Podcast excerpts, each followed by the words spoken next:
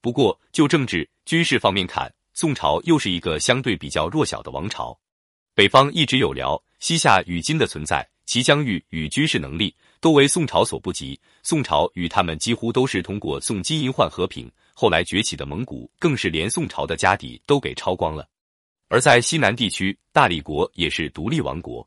在这样格局下的大宋王朝，其实称小宋才恰当。不过就政治制度、文化思想、经济格局来说，北方少数民族与西南地区确实又都认可宋朝，以宋朝为楷模。这种现象一起到元朝结束。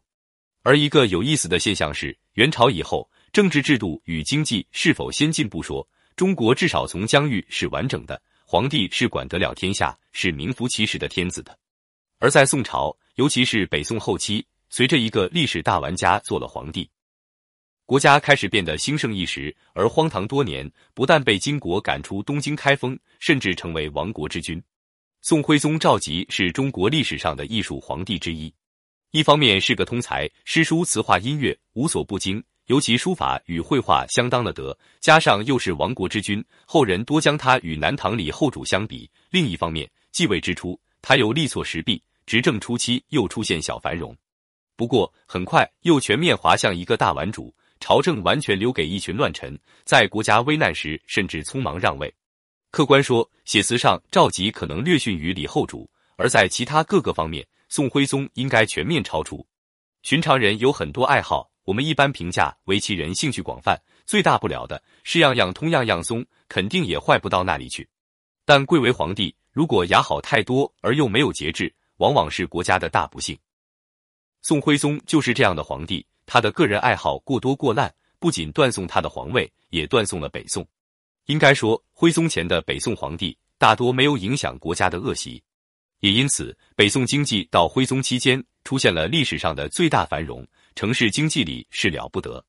张择端的《清明上河图》，孟元老的《东京繁华录》，通过画面与文字留给了后世。不过，皇位稍一坐稳，宋徽宗就发现政治上他不会也不可能有太大作为。北方领土问题根本不是他所能解决的，而朝廷内的党争问题，事实上他也没办法处理。就算有办法处理，他也没有耐心。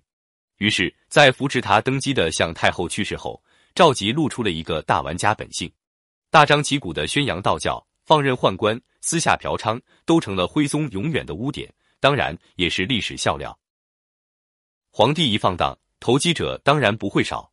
于是，在徽宗身边出现一群权臣：蔡京、王府、朱冕、李彦、童贯、梁师成，号称六贼。其中，蔡京、童贯、梁师成因为权倾一时，又分别被称为权相、袄相。因为童贯是宦官出身，所谓“袄”就是老太太的意思；而尹相、梁师成能模仿赵佶的瘦金体字，所以也得到了重用。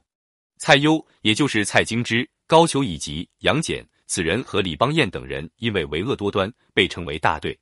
这样一些人围绕在赵佶身边，朝政能好到什么程度，是可以想象的。